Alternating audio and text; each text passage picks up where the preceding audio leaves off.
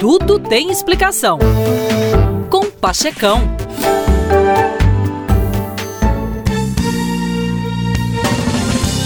Você conhece o mural Guernica, uma das obras-primas de Pablo Picasso? Pois bem, o governo espanhol encomendou a Picasso um mural para a exposição espanhola na Feira Mundial de Paris em 1937.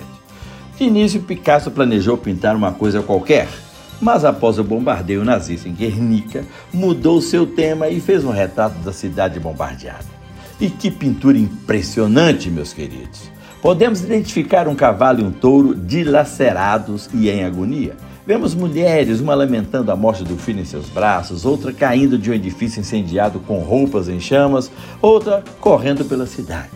Espantosamente, não se vê um homem no mural, exceto a estátua inanimada e mecânica de um guerreiro feito em pedaços. Sem dúvida, a brutalidade do bombardeio se faz evidente. O que Picasso estava tentando expressar, professor? na dor das vítimas em Guernica e expressar também a dor de toda a humanidade, exibida pelas mulheres e pelos animais da cena.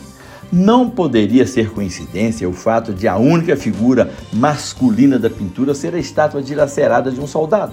Para Picasso, o soldado representa o herói que há em cada um de nós: destruído, mecânico, mente e corpo separados, matéria pétrea, congelada e distante do espírito.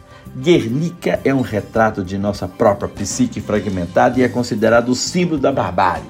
Em síntese, Guernica tem um caráter político e uma mensagem implícita de resistência contra o autoritarismo e contra a ascensão de governos fascistas na Europa, além de tratar o poder destrutivo de uma guerra. O quadro custa em torno de 40 milhões de euros, tem 3,5 metros de altura e 7,8 metros de largura, demorou 35 dias para ser concluído e se encontra no Museu Nacional Rainha Sofia, em Madrid. É isso aí, falou legal, bye bye.